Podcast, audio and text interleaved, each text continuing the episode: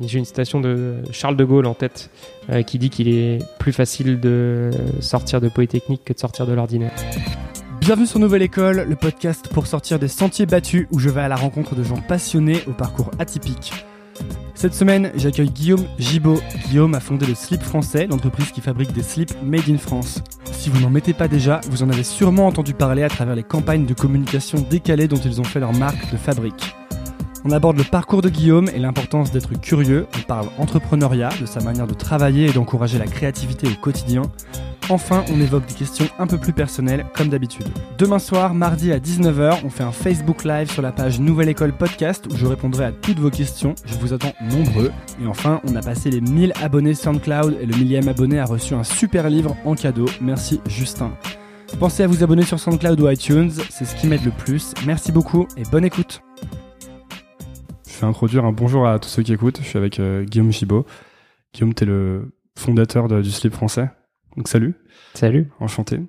Euh, donc pour ceux qui connaissent pas le slip français, je pense pas qu'il y ait grand monde qui connaisse pas le slip français. Hein, il y en a plein encore. J'espère qu'il y en a plein tu encore. Veux, tu veux décrire rapidement ce que c'est? Ouais, euh, le slip français, c'est une marque de sous-vêtements, de maillots de bain et d'accessoires entièrement fabriqués en France que j'ai lancé il y a six ans maintenant et qui a une mission euh, très importante euh, qui est de changer le monde et que si on veut changer le monde, il faut commencer par changer de slip. J'avais lu un, j'ai lu plein de trucs sur toi avant de préparer l'interview, et j'ai lu que quand t'étais petit, tu, tu dis que tu voulais être celui qui appuyait sur les, sur les boutons pour, euh, pour lancer les fusées. Bien documenté, c'est vrai. Et je me demandais, euh, moi j'aime bien les histoires des, des, origines, tu vois, de comment les, euh, même dans les, dans les comics, dans les BD, comment les héros sont devenus les héros, tu vois.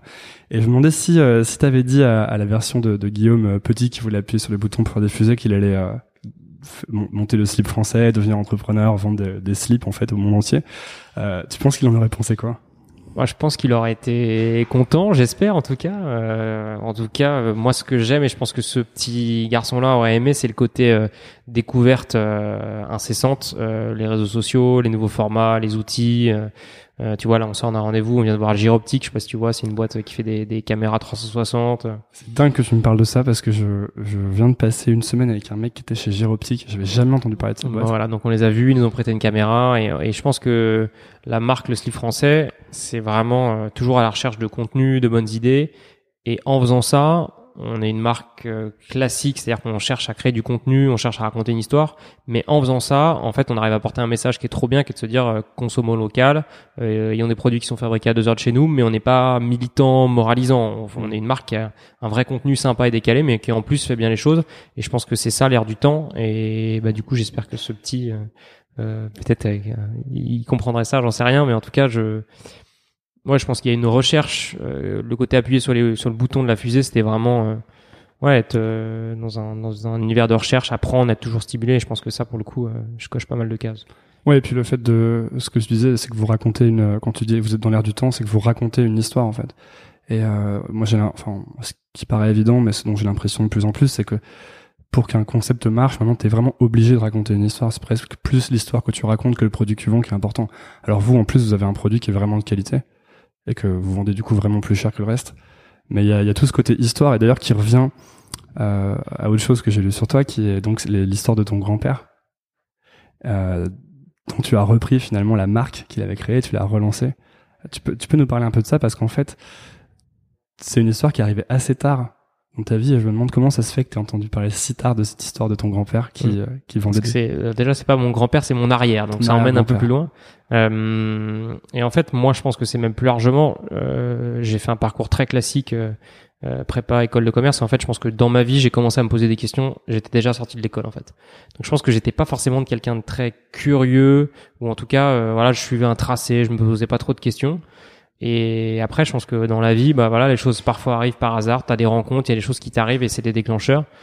Et, et c'est vraiment un hasard. Hein. C'est un oncle qui vidait des cartons euh, euh, dans un vieux garage. Euh, il se trouve que mon grand-père, donc le fils de Léon Flamme, pour le, la nommer la marque de maroquinerie, le fils de Léon Flamme, donc mon grand-père était décédé à ce moment-là. Donc forcément, dans ce moment-là, tu déménages, tu bouges des trucs, tu vides des maisons. Et en fait, on a déplacé des cartons et on est tombé sur un pack de photos euh, qui datait des années 20, 1924, et de mon arrière-grand-père, Léon Flamme, et on voit l'aventure de la boutique, le truc en lettres d'or, ils sont tous comme ça. Bon, d'ailleurs, elle est sur le site euh, de la marque Léon Flamme, la photo, et, c'est le point de départ de me dire, non, mais en fait, l'histoire, elle est géniale. Et à ce moment-là, j'étais en train de chercher une idée de boîte et je, voilà, je me suis dit, mais il faut repartir de là, c'est hyper chouette. Euh, euh, et donc, c'est comme ça que je me suis dit, euh, au démarrage, au tout début, que j'ai envie de reprendre cette marque. Léon Flamme, qui existe toujours. C'est mon associé aujourd'hui, Louis, qui s'en occupe, qui s'en occupe très bien. Puisqu'en parallèle, j'ai démarré le slip français un peu par hasard et, et, et j'ai pas tellement le temps de faire autre chose aujourd'hui. Ouais, maintenant tu divises comment ton temps T'es que sur le slip français parce que t'as une troisième marque aussi.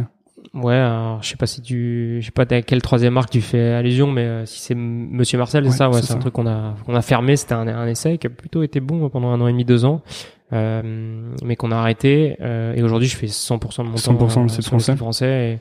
Et Louis, j'arrive à le voir péniblement une fois par mois pour essayer de donner des conseils, mais mais c'est vrai que monter sa boîte, c'est beaucoup de temps, c'est beaucoup d'énergie, et, et il faut vraiment être focus pour utiliser un, un mot que les, les fonds d'investissement adorent, mais mais euh, ouais, c'est enfin c'est compliqué de faire plusieurs choses à la fois, d'être bon et d'avoir des idées euh, sur plusieurs sujets. Je pense c'est compliqué. Pour rebondir sur un truc que tu as dit euh, juste avant, tu disais que tu avais suivi un peu un, chemin tracé sans trop te poser de questions et que tu t'étais posé des questions assez tard.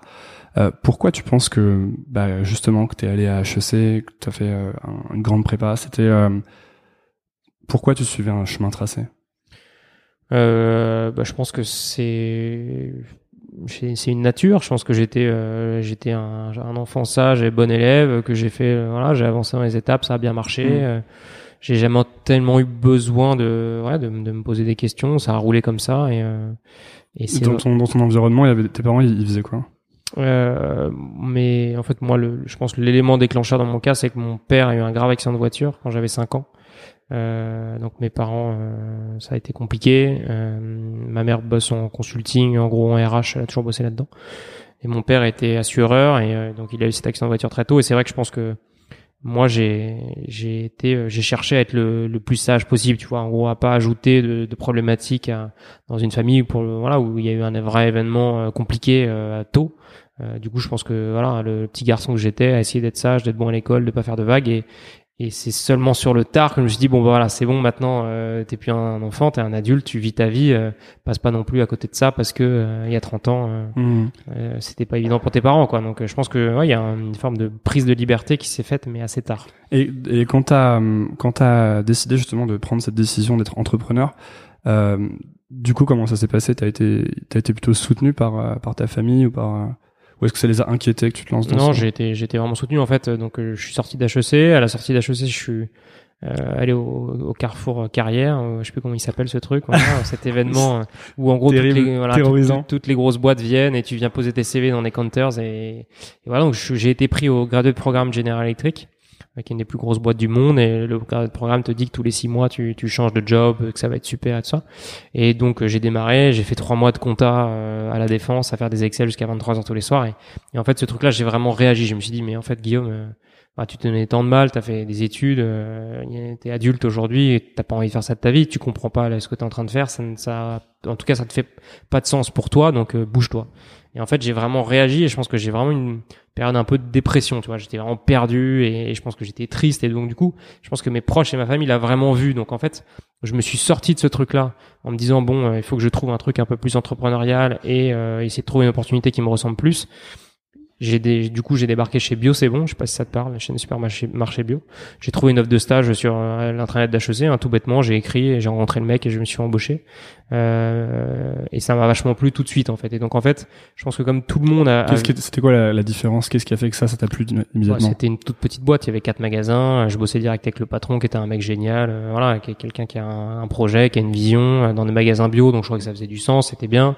Euh, et puis j'étais vraiment voilà, je, je m'occupais de, de, gérer les contrats de, d'entretien de, des clims, des frigos. Je recrutais les équipes. Enfin, j'avais vraiment des responsabilités opérationnelles. Et à 24 ans, euh, quand t'as été habitué à faire que des Excel que personne n'ouvre jamais, c'est c'est un vrai changement de culture et ça m'a tout de suite plu quoi.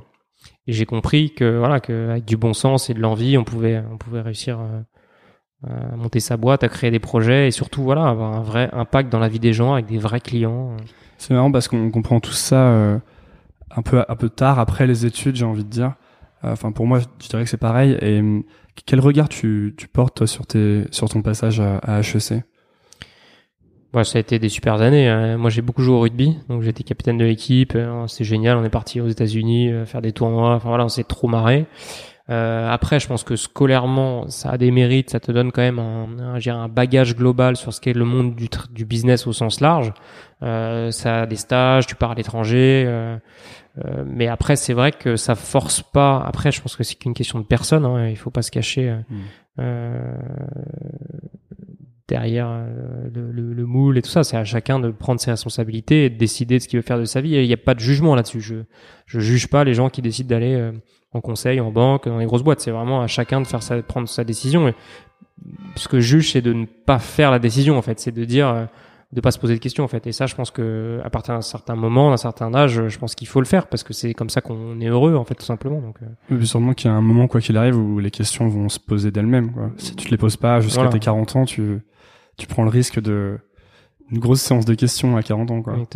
J'ai une citation de Charles de Gaulle en tête euh, qui dit qu'il est plus facile de sortir de Polytechnique que de sortir de l'ordinaire. je connaissais pas cette citation. C'est pas mal, non? Ouais, elle est bien. Ouais. Qu'est-ce que euh, qu'est-ce que t'aurais juste encore sur HEC Qu'est-ce que t'aurais changé en fait dans ce dans ce mode d'études euh... Est-ce que, est-ce que par exemple, si un jour, je sais pas si, si un jour tu vas avoir des, des gosses ou choses comme ça, est-ce que tu aurais envie de les envoyer dans une grande école, genre HEC, genre Polytechnique, ou est-ce que tu as envie de les former différemment? Moi, je pense que la case prépa, elle est quand même ardos. Euh... Alors, on dit que ça t'apprend à travailler, machin, mais euh, moi, je pense que c'est plus tellement d'actualité. Il y a une...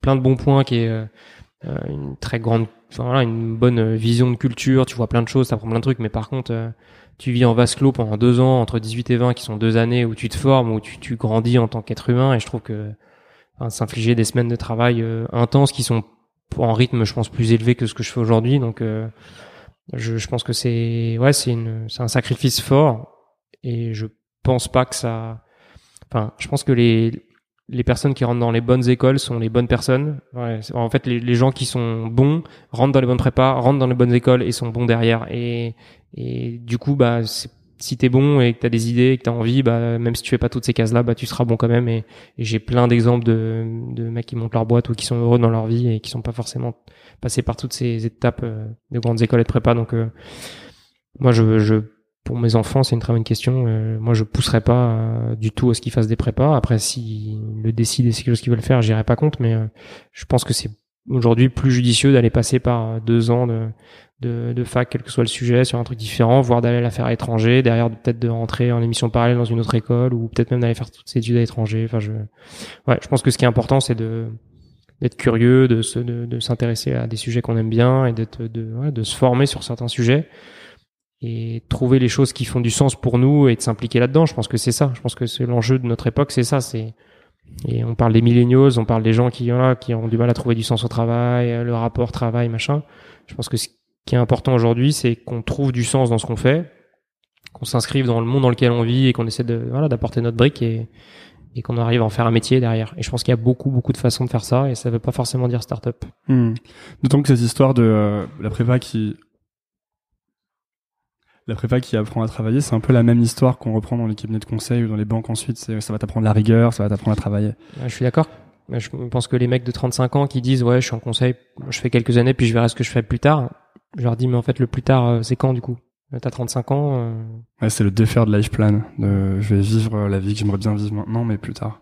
Une fois que j'aurai euh, rempli À la rigueur, moi je préfère et j'en connais hein, des gens qui disent bah j'aime bien le cabinet de conseil, je trouve ça stimulant, je trouve qu'on bosse avec des gens bons, on est dans des boîtes, on est bien payé, c'est confortable et euh, je construis voilà, j'ai acheté une maison euh, de secondaire, j'ai une famille super et et je construis voilà, j'assume ce choix-là. En fait, je c'est ouais, moi je je trouve que c'est difficile dans la vie de faire des choix, mais je je trouve que les gens qui font des choix et qui s'y tiennent ont beaucoup de mérite et hmm.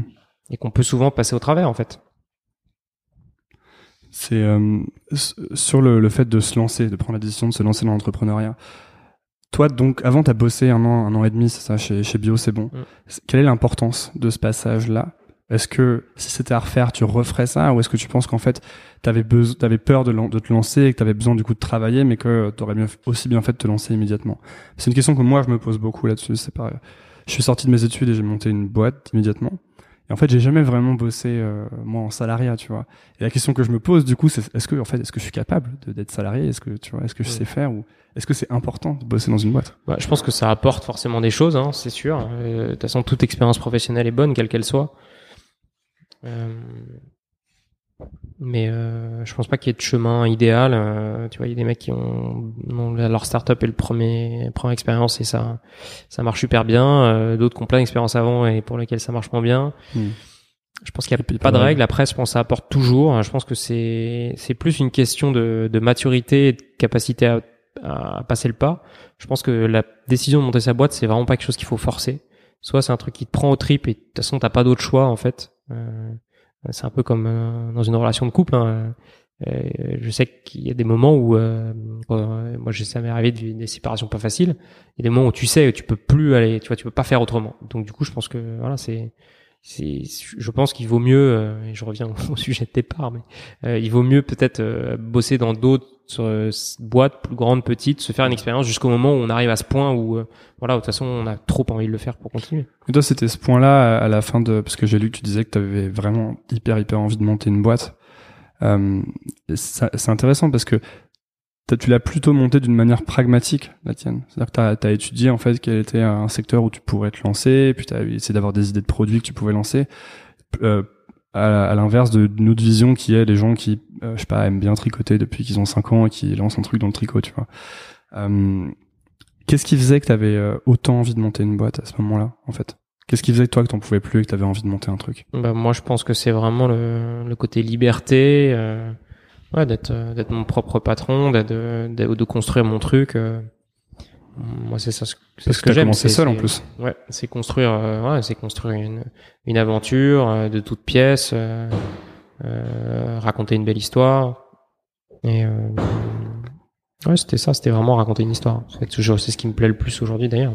Il y avait des gens qui te disaient que c'était euh, une, très mauvaise idée, que le slip français, que c'était débile et que ça allait jamais marcher. Ouais, beaucoup, beaucoup de mes, mes potes m'ont dit mais ça marchera jamais, qu'est-ce que tu vas faire? Après ils le disaient avec euh, bienveillance. c'était plutôt euh, ah bon t'es sûr euh... Mais du coup c'était encore un peu plus dur non? Si C'est peut-être encore un peu plus difficile à entendre non? Si c'est dit avec bienveillance. Ouais parce que. C'est quand c'est dit avec mépris ou une agression on peut se dire. On arrive à... Non mais c'est vrai que après sur le papier c'est vrai que ça fait un peu peur hein, au début. Mais euh, mais euh, bah, j'ai eu la chance que ça prenne assez vite, donc. Euh, C'était quoi ton état d'esprit de si ça si ça prenait pas? Moi j'étais, en fait, j'envisageais pas vraiment les choses. Je me disais même pas est-ce que ça va marcher ou pas? Je me disais juste ça, j'ai envie de le faire. Je me souviens très bien de me dire quand j'ai fabriqué les 600 premiers slips et que je les ai ramenés dans le coffre d'une voiture de location, je me dis au pire j'aurai des slips pour toute ma vie quoi. Et tu vois, pour te dire que c'était l'état d'esprit dans lequel j'étais, je, à l'inverse, je pense que j'imaginais pas euh, tout le chemin qu'on a parcouru jusque depuis, et, mais en même temps, je m'en faisais pas trop, et je pensais aussi ma nature, et je pense pour le coup, c'est une vraie nature d'entrepreneur, c'est de. Tu te projetais pas spécialement? Alors, il y a beaucoup, pas mal d'entrepreneurs qui se projettent, mais par contre, je pense qu'on a en commun de, de pas trop envisager le scénario qui marche pas, parce hmm. que c'est, voilà, c'est, je pense que les entrepreneurs sont des gens qui, qui voit le, verre à moitié plein parce que sinon tu, tu, tu te lances jamais donc euh. parce que c'est cette histoire de se projeter de, construire une, une, vision ou de commencer avec une, une vision j'ai l'impression en fait souvent que c'est euh, quelque chose qu'on fait a posteriori la vision on va raconter on va faire du storytelling a posteriori et les points se connectent vachement bien, bien sûr. mais que quand ça part c'est toujours complètement chaotique quoi. bien sûr.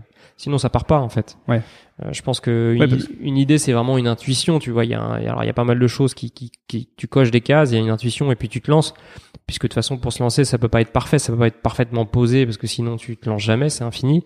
Et puis en plus de ça les valeurs la vision ça se construit avec une équipe aussi. Donc euh, avec des rencontres ça se construit dans le temps ça se mûrit ça se construit aussi à la rencontre des clients t'as des gens qui vont dire ça je trouve ça cool ça pas du tout ça j'y crois ça j'y crois pas donc je pense que ça se construit avec le temps et puis je pense aussi que ça change et que ça vit dans le temps euh, la vision d'une boîte et ses valeurs Hmm. Est-ce que c'est pas un secteur où on, on, on avait l'impression à l'époque que c'était compliqué de se lancer ou de lancer une boîte, euh, que c'était, je sais pas, euh, peu sclérosé quoi, comme secteur? Et est-ce que euh, justement le fait que tout le monde se dise ça, c'était pas du coup ça qui était l'opportunité pour te lancer? Ouais. Euh, après, la, le, textile, la mode, c'est toujours un truc. Il y a, a toujours eu beaucoup de marques qui se lancent. Il n'y a pas beaucoup de barrières à l'entrée. Ouais. Tu vois, la mode, c'est par définition quelque chose qui change beaucoup. Mais il y a beaucoup de concurrence du coup beaucoup de concurrence, mais après, ce qui est compliqué, c'est passé du stade de petit créateur. Enfin, tu vois, des marques qui font entre 50 et 200 000 euros de chiffre annuel. Il y en a beaucoup, beaucoup, beaucoup, beaucoup. Mais à 200 000, tu arrives difficilement au stade où tu arrives vraiment à en vivre, à payer. Donc, en fait, il y a beaucoup de marques, tu vois, qui vivotent pendant 2, 3, 4, 5 ans. Puis après, ça devient difficile parce que tu n'arrives pas bien à te payer, tu payes pas bien tes fournisseurs. Et puis, au bout de 6, 7 ans, si t'as pas passé un peu un cap, une masse critique, bah t'es un peu moins en tendance, un peu moins dans la mode par définition, puisque t'as as hmm. déjà démarré à 6-7 ans, un peu moins dans l'air du temps. Donc euh, soit t'arrives à passer un cap et t'arrives à te réinventer et, et, à, et je pense durer dans le temps, soit c'est un peu plus compliqué. Hmm. Donc euh, ouais, il y a, y a, pas tellement de barrières à l'entrée. Il y a beaucoup de boîtes, beaucoup de marques qui se créent hein, tous les jours en France. J'ai pas le chiffre, mais je pense qu'il y en a beaucoup. Et tant mieux, hein, ça donne plein d'idées et puis ça peut permettre des beaux succès. D'autant plus qu'aujourd'hui avec Internet, on peut vraiment grandir vite. Quoi. Il y a un truc qu'on vous dit tout le temps, qu'on te dit tout le temps dans les interviews que j'ai vues, c'est, euh, en tout cas au début, c'est ah mais c'est vachement cher, euh, votre prix il est vachement élevé, il est trois fois, trois à cinq fois plus élevé que le prix des autres, etc. Et euh, mais en fait, c'est un, c'était un calcul de positionnement dès le départ, de se positionner plus haut par le prix, non? Alors, on est. Euh... Ou, est-ce que c'est aussi parce que les composants coûtaient plus cher parce que c'est complètement fabriqué en France? Bah, c'est les deux en fait. Le positionnement vient du complètement fabriqué en France.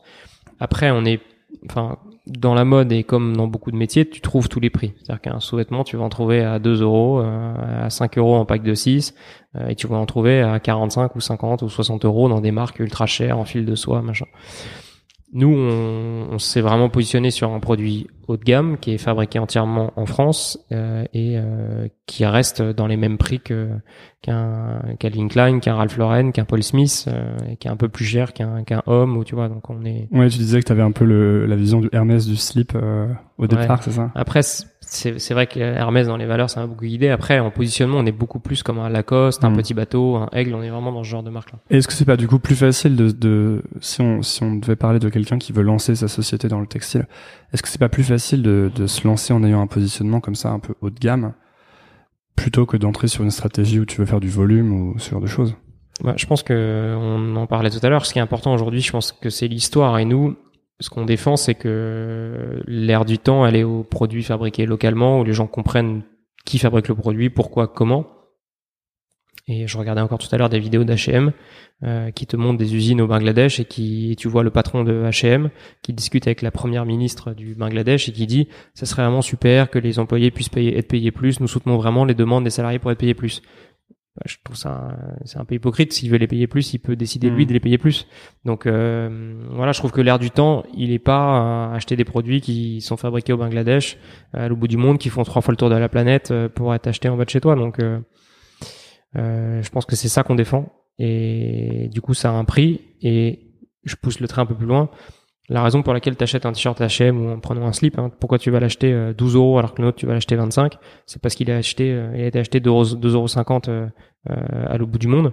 et la vraie question que ça pose, c'est est-ce que en termes de valeur, on est d'accord avec le fait que oui, ça leur apporte du développement économique, mais on est d'accord pour se dire que c'est un métier dont nous, euh, européen. On est, de toute tellement au-dessus de ça en termes de valeur humaine qu'on laisse d'autres gens le faire à l'autre bout du monde et ils le font dans des conditions qu'on regarde pas trop, mais au fond, on s'en fout un peu. Hmm.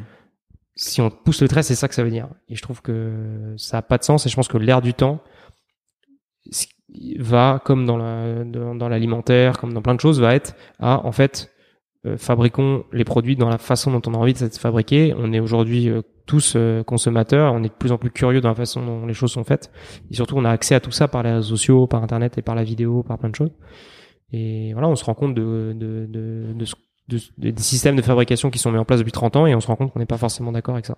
C'est, cette conscience euh, un peu euh, sociale ou politique, tu, tu l'avais quand tu t'es lancé un peu dès le début ou est-ce que tu l'as développé au fur et à mesure euh? Je pense que je l'avais avec le choix initial de faire une marque française, mais c'est vrai que je l'avais beaucoup plus par le côté euh, artisanat, art de vivre, plutôt par le côté marque. Et d'ailleurs, je te le disais tout à l'heure, la, la marque, l'idée, c'est vraiment avant tout de pousser sur notre côté euh, positionnement de marque, euh, être bon d'abord en tant que marque et en plus bien mm. faire les choses. À aucun moment on dit euh, achetez pas ça, c'est des salauds, il faut acheter Made in France sinon vous êtes des salauds.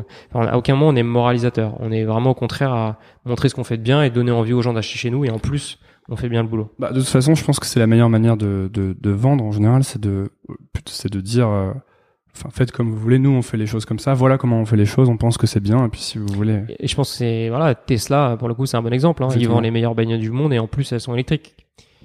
Mais je crois que c'est euh, c'est un truc de Bouddha aussi qui disait euh, euh, je vous dis pas comment faire les choses mais moi je fais les choses comme ça et voilà regardez comment je vis ma vie et si ça vous plaît faites comme moi. Je prends le compliment. euh, comme on n'a pas non plus. J'ai une autre phrase de Bouddha et qui dit et vous pensez qu'à votre petite échelle vous ne pouvez pas changer le monde. Rappelez-vous les nuits où vous avez dormi avec un moustique dans votre chambre et, dites-vous duquel des deux a empêché l'autre de dormir. C'est pas mal ça aussi. Euh, comme on n'a pas euh, plein de temps, je vais quand même te poser des petites questions. Euh, euh je vais passer un peu plus vite sur, sur les thèmes. Il y a un truc qui m'intéresse, c'est que ton rôle a dû beaucoup évoluer depuis que tu as commencé. Et je me demandais si tu devais... Donc on arrive à des problématiques de comment est-ce que tu répartis ton temps. Si aujourd'hui tu devais, euh, tu devais être tout seul, tu n'avais plus aucun employé. Il y a la cloche. Chez le slip français, il y a la cloche. C'est pas grave. Si t'avais plus aucun employé chez le site français, que t'étais tout seul, tu ferais quoi? Qu'est-ce que tu ferais de ton temps? Moi, je serais vraiment bien dans la merde. euh, et au passage, je suis très fier parce qu'aujourd'hui, euh, ça fait six ans et dans l'équipe de siège, euh, personne n'a quitté le bateau. Donc ça, c'est cool. On est presque 40 personnes maintenant ici et dans les boutiques, ça a un petit peu bougé, même si ça bouge très peu par rapport à d'autres marques. Mais donc tout le monde est encore là, donc c'est trop cool. Mais donc s'il devait ne plus être là du tout, euh, c'est compliqué. On a deux, ouais, c'est impossible. Franchement, on a deux gros métiers. Un, c'est quand même la fabrication de produits. Donc, on, tu vois, on a fabriqué 260 000 euh, pièces l'année dernière. On bosse avec 27 fournisseurs à travers la France. Donc, euh, ouais, je pense que assez vite, ça serait impossible. En gros, on, ouais, on, notre métier de fabrication s'arrêterait. Et puis après, euh, toute la partie communication et, et, et, vente sur le web qui, qui, qui, qui commence à vraiment demander une équipe importante. Mais alors une autre version de cette question. Si tu pouvais ne bosser que deux heures par semaine sur le site français, tu les passerais à faire quoi? La semaine de 4 heures, c'est ça? La semaine de 2 heures. Euh, je pense que moi, ma plus grande, j'ai deux grandes valeurs ajoutées et, qui me semblent être essentielles et que je vais garder. La première, c'est la vision et emmener l'équipe avec moi. Donc je pense que je porte ce projet depuis le début et je, voilà, je fais attention aux liens que j'ai avec chacun, avec chaque personne de l'équipe et je le, je le construis dans le temps je pense que ça c'est ultra clé de garder voilà tout le monde fédéré et de leur expliquer pourquoi on fait les choses et de les emmener euh, avec moi et avec la marque. Et la deuxième chose, c'est vraiment la communication, les réseaux sociaux, de représenter la marque comme je le fais là avec toi mm. et aussi euh, d'être euh, de vraiment pousser d'être innovant sur les réseaux sociaux euh, qui sont au cœur de notre stratégie et et c'est ce qui fait vraiment notre patte et notre différenciation. Donc ça, je le porte beaucoup, j'adore ça. Euh, je commence à avoir vraiment une bonne équipe pour m'aider, mais c'est vrai que je, je, je, m'occupe encore beaucoup de ça et j'adore ça. Est-ce qu'il y avait des choses qui étaient euh, qui, ont été vraiment difficiles pour toi quand la, quand l'entreprise a grossi? Est-ce qu'il y avait des choses que tu avais du mal à gérer? Euh... Ouais, ce qui est compliqué, c'est d'arriver à faire grandir l'équipe, euh, d'arriver à faire changer la place de chacun et que l'organisation tourne autour de de un les objectifs de la boîte et deux euh, les contraintes et les, les envies et les, les voilà la capacité de progression de chacun et d'arriver à faire en sorte que t'emmènes les gens euh, sans leur dire bah toi tu fais ça mais plutôt leur dire ok euh, voilà là où t'es bon voilà où t'es moins bon comment tu vois les choses qu'est-ce que t'as envie de faire comment est-ce qu'on peut s'organiser et construire l'équipe autour de ça. Donc, donc gérer les gens. Ouais clairement c'est c'est c'est pas facile et c'est ce qui c'est une des choses qui nous prend le plus de temps. Mais alors qu'est-ce qui, fait qui qu'est-ce qui fait qu'il reste tous alors? Comment tu l'expliques? Bah, Je pense d'abord et avant tout, c'est le, je pense que c'est le projet euh, qui est génial, qui est visible, qui a du sens. Euh, je te disais tout à l'heure, on cherche à donner du sens. Je pense que travailler chez nous, ça, ça a du sens euh, et on se bat pour ça. Donc euh, ça, je pense que clairement, c'est le premier truc. Ensuite, euh, je pense qu'il y a vraiment une bonne ambiance, qu'ils s'entendent bien entre eux, qu'on s'entend bien entre nous, qu'on voilà, qu'on échange, qu'on partage. Euh, voilà. Et puis après, je pense qu'on essaie de faire bien les choses pour que le cas de travail soit bien. On, a, fait partie des très bonnes notes du classement Happy at Work. Je sais pas si ça te dit quelque chose. Alors, je, ce classement me dit rien, euh, mais j'avais entendu des gens, euh, des mauvaises langues dire que les classements étaient euh, des choses que les entreprises payaient, etc. du coup, j'allais te poser la question naïvement. Payer Non, tu payes pas. Non. Peut-être. Mais en tout cas, je vais te dire, le Happy at Work, donc il y a 50 questions c'est noté de 0 à 10 ou de 0 à 5 sur sa question. La boîte qui a 5 sur 5 n'existe pas. Et tu fais répondre tout le monde et c'est anonyme. Donc c'est peut-être payé, mais en tout cas euh, ça donne un, vrai euh, un vrai outil de mesure. Et nous on fait 4, on a 4,59 sur 5.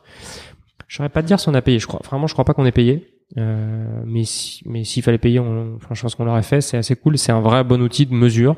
T'envoies le mail à tout le monde et chacun répond de façon anonyme avec des questions. Voilà, qu'est-ce que vous aimez bien, qu'est-ce que vous n'aimez pas, tu notes. C'est un peu comme Glassdoor Je connais pas du coup, pour le coup, je connais pas Glassdoor. Tu connais pas Glassdoor, c'est le truc américain, c'est juste un site où en fait les gens, les gens qui bossent dans des boîtes peuvent anonymement donner des avis sur les boîtes. en fait, les, les, les employés maintenant là aux États-Unis se, servent beaucoup de Glassdoor pour choisir l'entreprise dans laquelle ils vont aller bosser. Et ce que je lisais sur euh, sur le slip français, c'est que il y avait des choses qui me faisaient pas mal penser à ce que fait Basecamp aux États-Unis. Par exemple, tu dis que tu travailles de manière à ce que tu essaies de faire en sorte que les employés ne restent pas après 20 heures mm. au bureau. Est-ce que c'est toujours le cas? Ouais, c'est toujours le cas. J'ai en ce moment j'ai du mal avec l'équipe production. On a du mal depuis quelques mois maintenant à faire en sorte qu'ils qu'ils arrivent à partir tôt n'arrive pas bien à structurer l'équipe. Euh, mais sinon, franchement, euh, moi, j'essaye de toujours partir le dernier. Et je, comme j'aime pas partir tard, je leur dis euh, qu'il faut qu'il faut y aller, quoi. Et je pense que ça peut pas marcher autrement, quoi. Est-ce que euh, c'est pas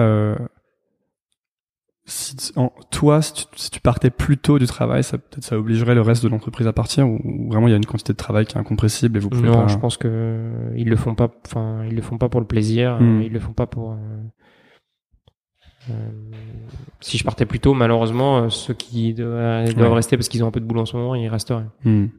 Mais en tout cas, ouais, franchement, on fait beaucoup d'efforts là-dessus euh, pour faire en sorte que les gens partent tôt, que l'équilibre soit bon. Il y a quelque chose qui m'a beaucoup intéressé en, en, lisant des interviews de toi, c'est que tu disais que tu avais besoin de prendre beaucoup de temps pour prendre du recul, pour avoir des idées. Donc en fait, t'es pas beaucoup au bureau. C'est toujours le cas actuellement? Je suis quand même euh, pas mal au bureau. Je pense que je suis euh, une bonne, ouais, une grosse moitié, voire deux tiers du temps euh, ici. Après, c'est vrai que je bouge beaucoup, je vois plein de gens. Et ouais, j'ai toujours fonctionné comme ça. Moi, j'ai besoin de voir beaucoup, d'échanger. C'est ce qui fait mûrir les idées. Et en fait, les meilleures idées que j'ai eues depuis 5-6 ans, qui permettent vraiment, tu vois, de passer des marches, les bonnes idées de contenu, les trucs un peu provocants, qui font que la startup grandit je les ai pas eu au but. Enfin, tu peux pas les avoir en train de vider tes mails. Hein. Ça, c'est, ça marche tu pas. Tu les as en courant? Donc, je les ai en courant. Je me suis mis à la boxe depuis deux ans et j'ai eu beaucoup d'idées euh, en, en, en, en boxant, en, sortant. tu sais, en sortant de la boxe, en, prenant la douche. Euh, je les ai le, quand je prends le train ou l'avion euh, tôt et que je vais voir avoir des fournisseurs à droite à gauche. voilà, en fait, je les ai dans des moments où euh, où je suis en train de les chercher où je suis plus reposé en fait. Est-ce que c'est pas des moments où on est en pilotage automatique un peu quand on court, tu sais, on entre dans un genre d'état de flow un peu? Ouais, je pense. Parce que moi aussi, j'ai mes idées quand je suis dans la douche et quand je cours. C'est les deux moments. En fait, le truc, c'est que quand on est au bureau, bah, tout, tout le monde a toujours quelque chose à demander. Euh, on a toujours ah, des mails à lire. Open space ici. Ouais, donc euh, en open space, donc euh, ça a beaucoup d'avantages, ça a des inconvénients aussi. Et je pense que pour le coup, euh, tu vois, tu disais vraiment les, deux heures de travail, si j'en ai que deux dans la semaine, bah, mon rôle à moi, c'est vraiment d'avoir des idées et la vision pour la suite. Donc si je, si je suis à jour dans mes emails et que que j'ai jamais aucun mail, bah c'est super, mais c'est pas ça qui va nous faire euh, avancer. Et comment tu fais pour euh, justement pour travailler en fait cette capacité à avoir des idées? Parce que moi je pense que c'est vraiment un truc qu'on peut travailler, tu vois. Et euh, est-ce que toi tu fais des choses en particulier pour justement être dans des conditions où tu vas avoir le plus d'idées possible Mis à part prendre beaucoup de douches et faire beaucoup de sport. euh, non, j'essaie de me garder un créneau dans la semaine, une demi-journée où je où vraiment je bosse que là-dessus j'ai une espèce de d'organisation de cette demi-journée, donc je sais que je commence par faire un peu de veille et de lire des trucs. Après, j'essaie d'écrire des choses euh, sur différents sujets que je me suis noté en disant bah, tiens ça c'est intéressant. Euh, essayer de mettre ça un peu sur papier. Euh, T'écris à la main, t'écris sur l'ordinateur? J'écris sur mon téléphone. Okay. Euh, j'écris sur l'application Note, Note ou sinon dans Evernote qu'on utilise au taf. Euh, ouais, j'essaie de réfléchir un peu à différents thèmes. Euh, je me remplis en gros toutes mes tous les trucs sur lesquels j'aimerais réfléchir. Je me remplis ça toutes les semaines et j'essaie de, de, décanter un peu une demi-journée par semaine. C'est des choses que tu partages ou que tu gardes non, pour toi? C'est des choses que je partage une fois que c'est je juge que c'est bon à être partagé. Une fois que c'est sorti de chez moi, je le remets dans, dans les sujets à partager euh, la semaine avec les équipes. Donc tu bloques des tu bloques du temps ouais. qui est du temps de réflexion. C'est un truc que tu mets sur ton calendrier ou ne pas déranger? C'est qui est bloqué dans mon agenda. Euh, D'accord souvent, malheureusement, je suis obligé de le squeezer, mais j'essaye de le garder. En vrai, il est bloqué toutes les semaines. En vrai, je dois réussir à le faire une fois par mois, peut-être une fois tous les 15 jours. C'était quand la dernière fois que tu as eu 4 euh, heures non interrompues? Euh, Bah souvent, ça, m'arrive quand le week-end ou quand je voyage, mais c'est vrai que c'est assez rare. Il y a des gens sur qui tu prends euh, des gens sur qui tu prends exemple pour pour t'améliorer ou pour euh, la manière dont tu gères ta boîte? Euh, J'échange beaucoup avec beaucoup d'entrepreneurs. J'essaie de voir des plein de gens euh, à différents stades, des, des, plus petits, des plus grands. Euh, j'essaie de ouais, d'aller demander à, en gros de prendre un peu des, coups de pied au cul quoi. Donc euh, moi de temps en temps je, vois des plus jeunes startups et j'essaie de leur donner des pistes et en leur donnant bah ça me donne plein d'idées à moi. Mmh. et souvent je vois des plus grosses boîtes et ça me permet d'échanger. Donc euh, donc ça c'est cool. Tu vois j'ai vu euh, euh PKM de Price Minister je vois Céline Lazorte de Litchi je vois mes fonds d'investissement qui parfois dans le cas de ECP c'est les anciens de Sandromage. Donc c'est des gens qui ont eu vraiment des belles réussites euh, et ça a plus de, ça a plus de valeur que de, je sais pas, de passer son temps à lire des bouquins ou. Euh...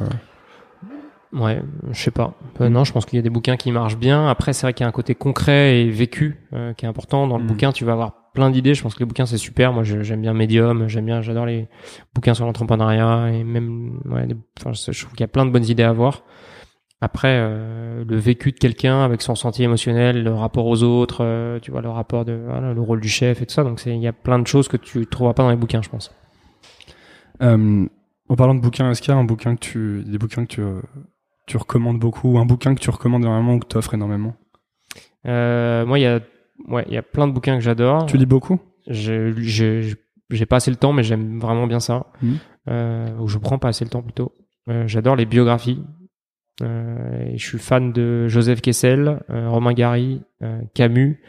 J'aime bien les photographes Robert Capa et Cartier-Bresson. donc c'est une biographie complètement dingue. S'il y en a un que je recommande, c'est peut-être celui-là. Pourquoi? Je trouve que c'est dingue. La vie du mec est complètement dingue. C'est bien écrit. ça donne des idées, ça fait sortir de son, de son terrain de jeu. Et après, sinon, en littérature un peu plus business, j'ai lu Sapiens, qui est pas mal. Euh, ouais, c'est intéressant. Ouais, ça c'est cool. Euh, Sur l'histoire de l'humanité. Ouais, après j'ai relu euh, Indignez-vous de Stéphane Hessel récemment qui est bien. J'ai lu le bouquin Nicolas Hulot qui s'appelle Ozon qui est bien. Euh, J'aime bien en fait tous les trucs soit biographiques, soit un peu euh, testimonials, euh, tu vois, courts. Ouais. À l'inverse, j'aime moins les romans, quoi qu'il y en a que j'aime bien, mais. Moi aussi j'aime bien les bouquins courts. J'aime bien quand les gens font l'effort de de réduire leurs pensées, tu vois. Mais du coup, c'est pas un roman, parce que c'est moins une histoire. Ouais, ouais, mais euh, bah, le problème dans les bouquins américains, euh, souvent, c'est que t'as 300 pages, et en fait, il y a 100 pages qui sont intéressantes, et après, t'as l'idée, quoi. C'est vrai. Donc, euh, ça, c'est un truc un peu embêtant. Est-ce qu'il y a... Et pardon, sur le bouquin que j'offre à chaque fois, je l'offre à toute personne qui rentre au slip français. C'est la première gorgée de bière. Je sais pas si tu vois. C'est des petites histoires. non, je connais très pas. françaises, tu regardes. Justement, tiens. Intéressant. Qu'est-ce que tu dirais Qu'est-ce que tu si tu prenais un apprenti avec toi qui va passer son l'année dans ton ombre pour apprendre le boulot, qu'est-ce c'est quoi la, la, première chose que tu voudrais vraiment lui apprendre? Quelle serait vraiment la première chose à lui apprendre?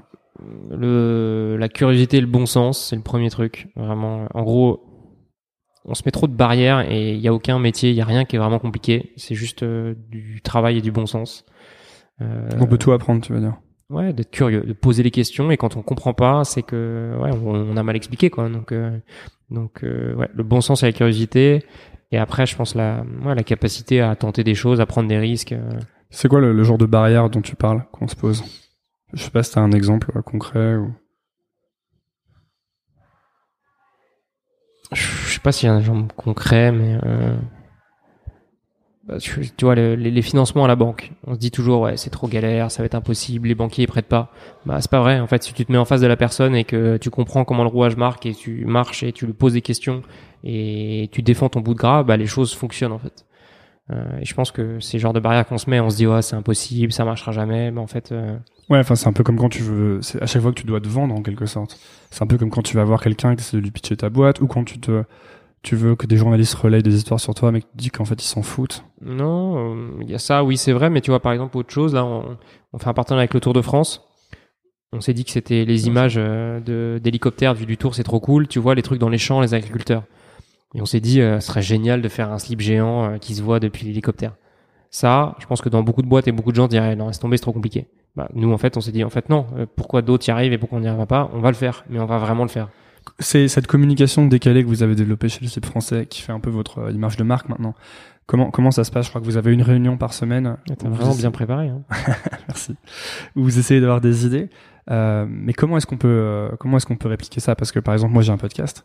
Euh, je serais ravi d'avoir des idées comme ça et de, de de créer une communication un peu spéciale. Et euh, est-ce que est-ce que vous avez créé un, un process là-dessus? Comment vous fonctionnez? Bah, je pense que la créativité, ça, ça s'organise comme tout. On en parlait tout à l'heure. Je pense que ça se travaille.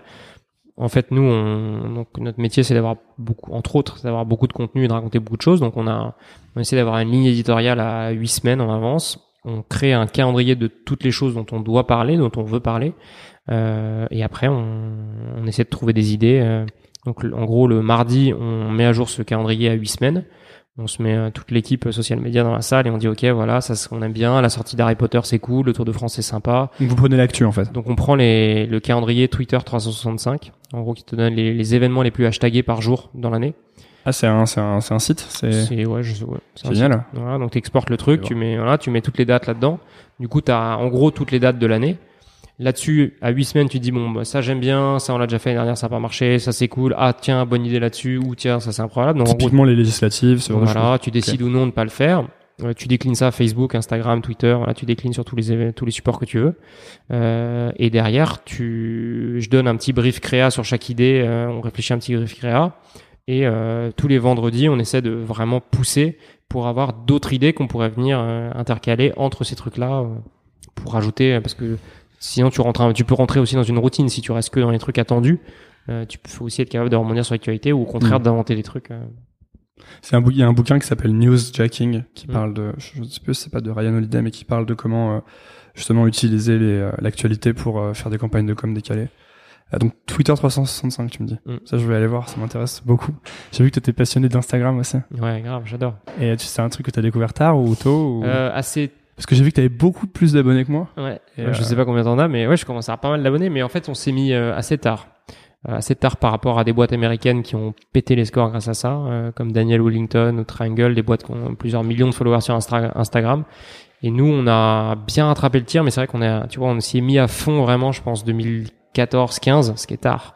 même si Instagram, ça existe, je crois, depuis 2011 ou 12. Ouais, en 2011, je crois que c'est 11.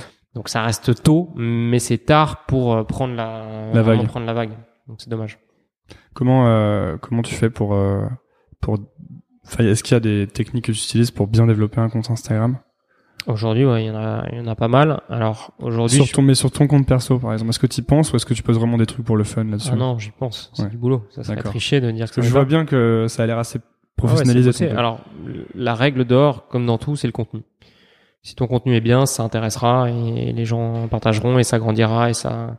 Euh, et après, tu as des outils qui, qui, qui, existent pour euh, savoir à quelle heure il faut poster. Euh. Genre Buffer? Ça, je suis là, je le connais pas. Nous, on utilise euh, Iconosquare, qui est pas mal. Ok. Euh, et des outils de calendrier qui te permettent d'organiser ton contenu. et après, voilà, moi, c'est sûr que c'est une super vitrine pour la marque et je l'utilise et, et, puis surtout, ça m'amuse. Donc. Bon, on va on va finir est-ce que, euh, là c'est des questions un peu perso, est-ce que tu dirais que, que tu es quelqu'un d'heureux? Ouais, mais je pense même que c'est mon premier but dans la vie. C'est naturel ou c'est quelque chose que tu travailles? Euh, Non, c'est naturel. C'est naturel euh, et je trouve que ouais, c'est la chose la plus importante dans la vie et moi je le dis souvent, je veux que les gens qui viennent travailler ici viennent avec le sourire le matin.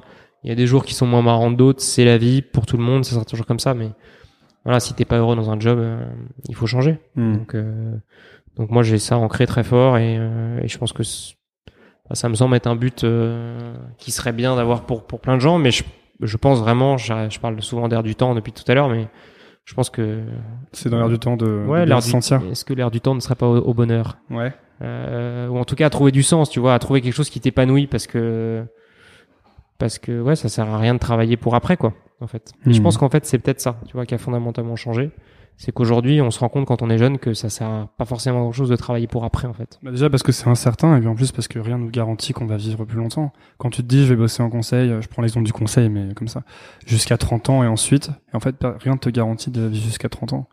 Donc euh, bon après faut pas non plus euh, se dire euh, YOLO. Bien sûr. Est-ce qu'il y a des citations ou des proverbes que tu te répètes souvent, auxquels tu penses beaucoup? Ouais, j'en ai plein. C'est vrai? Ouais, J'adore, je suis fan de citations, j'en ai plein dans mon application Notes. Euh, j'en ai une que que je qui me parle beaucoup, qui est euh, qui est la préface de de du bouquin Mermoz de Joseph Kessel, qui est une biographie de Mermoz par Joseph Kessel, euh, que je vais essayer de te lire parce qu'elle est un peu longue, parce que je, pourrais te la réciter, mais je voudrais pas me planter, ce serait dommage. Mais j'aime bien les citations, moi ça me parle pas mal. Euh,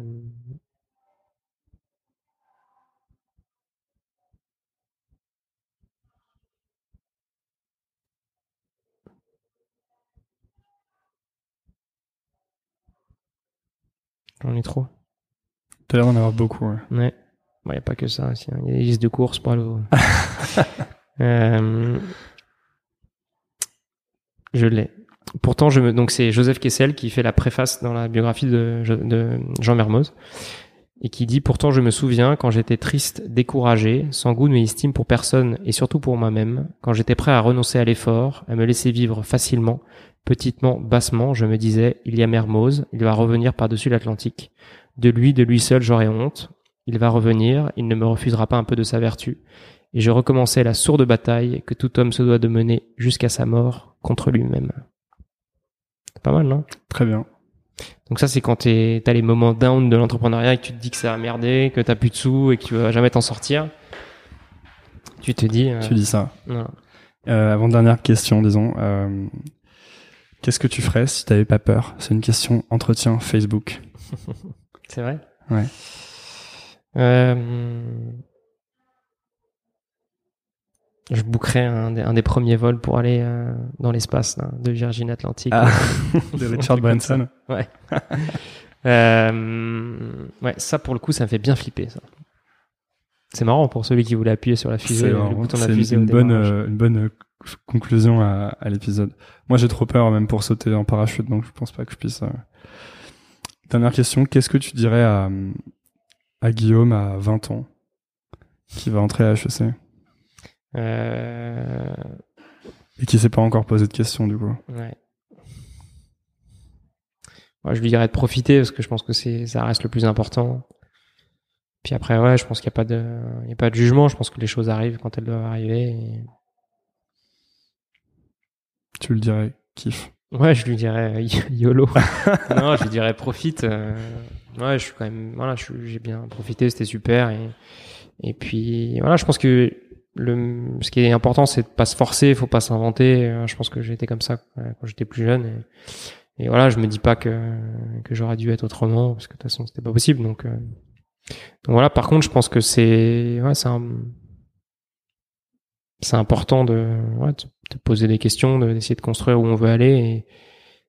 Et, et la vie se construit en fait. La vie n'arrive pas par hasard. Et ça, c'est vraiment quelque chose dont je suis sûr et certain. C'est que tous les gens qui font quelque chose qui leur plaît ou qui font des choses un peu hors du commun, ce sont des gens qui un jour ou l'autre ont envoyé un mail, euh, tenté un truc, euh, demandé à quelqu'un quelque chose, et voilà, qui ne risquent rien à rien. Et, euh, et je pense que ça, c'est une vérité qui qui marchera toujours. Donc donc voilà, j'encourage ceux qui, qui se posent des questions à tenter leur chance, et puis au pire, ça marchera pas, et ça sera pour la prochaine. Bah, merci beaucoup, Guillaume. Merci à toi. Où est-ce qu'on envoie les, les, gens qui écoutent pour qu'ils puissent te trouver ou trouver ce que tu fais? Bah, On les envoie bien sûr sur le euh, qui est quand même euh, notre grande fierté. Euh, on a trois boutiques à Paris, et puis après, euh, sinon sur Facebook, sur Instagram du slip français ou sur le mien, euh, sur Twitter aussi. Moi, je suis pas mal sur Twitter, j'aime bien ça. J'ai vu. Ça marche bien. voilà, et puis sinon. Ok. Au bureau du slip, rue du Mail, vous êtes les bienvenus pour venir découvrir la bête. Merci beaucoup. Merci à toi. Merci d'avoir écouté. Si vous êtes encore là, c'est peut-être que l'épisode vous a plu. Si c'est le cas, rendez-vous sur nouvelleécole.org pour accéder à toutes les notes et références liées à cet épisode. N'hésitez pas à laisser votre avis dans les commentaires ou toute remarque qui pourrait m'aider à améliorer Nouvelle École. Vous êtes de plus en plus nombreux à écouter et ça, ça fait plaisir. Nouvelle École revient la semaine prochaine. À lundi!